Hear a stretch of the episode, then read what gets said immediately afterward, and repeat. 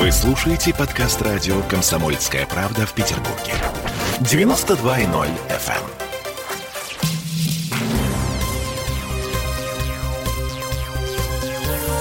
Темы дня.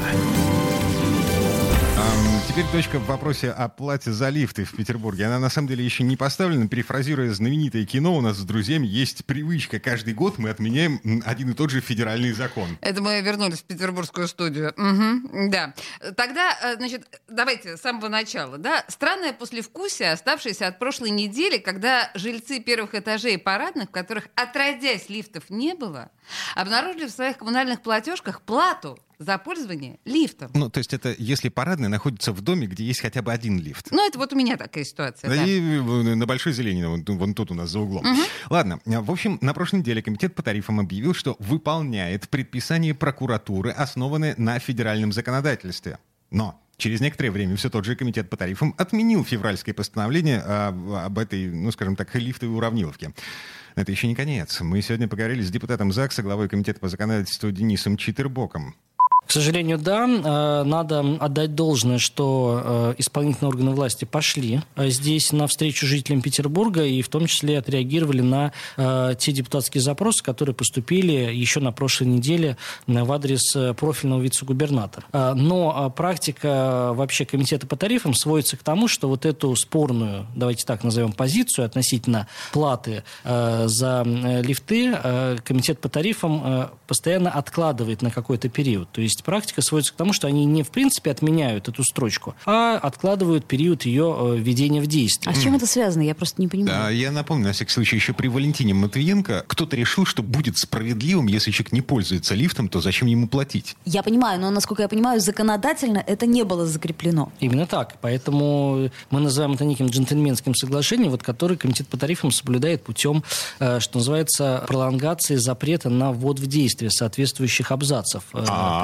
пресловутого распоряжения. Да, а, и... а потом пришла прокуратура и покрутила пальцем в висках, сказала, Я думаю, здесь, ре- здесь речь идет о какой-то юридической, э, юридической задумке комитета по тарифам. Вот. Самое главное, чтобы э, для людей не включалась такая плата, потому что это несправедливо. Каким образом это будет юридически выглядеть? В виде полной отмены или в виде э, постоянного переноса э, этой позиции? Ну, не так, не так важно. Вы серьезно? А, слушайте, лифт... Не согласна. По, по э, жилищному кодексу, как и все остальное общедомовое имущество, является общедомовым имуществом. И, и именно... по, по жилищному кодексу все обязаны Именно платить. здесь и заложена вот эта юридическая ошибка, которая не позволяет отменить э, полностью, эту, полностью плату. эту плату.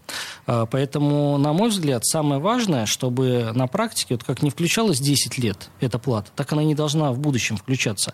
А уже, повторюсь, в каком виде это будет юридически оформлено, на мой взгляд, не так принципиально. Самое главное, э, чтобы мы были на чеку, что называется, всегда. И не позволили под шумок, что называется, как это попытались сделать сейчас, э, вести эту строчку. Я просто к тому говорю, что, например, э, я как жилец э, не просматриваю настолько внимательно квитанции. На это есть депутаты законодательного собрания Санкт-Петербурга. То есть которые... приносить все квитанции к вам, я поняла.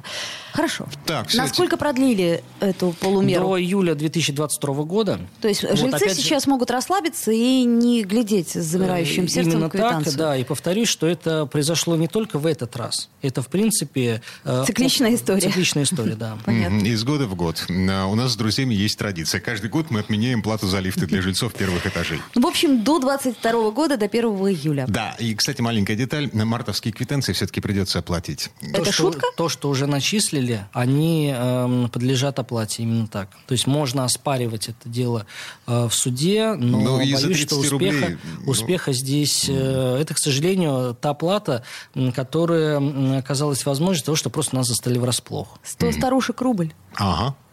Собственно. Куда ужасно, просто вообще какая-то высшая несправедливость, даже если это всего лишь 30 рублей. Um, ну, не, не, не, о, о каком правовом государстве может идти речь, если у нас э, э, жилищный кодекс э, вот, в одном отдельно взятом Петербурге его отменяют раз в год? Вот именно. Темы дня. Вы слушаете подкаст радио «Комсомольская правда» в Петербурге. 92.0 FM.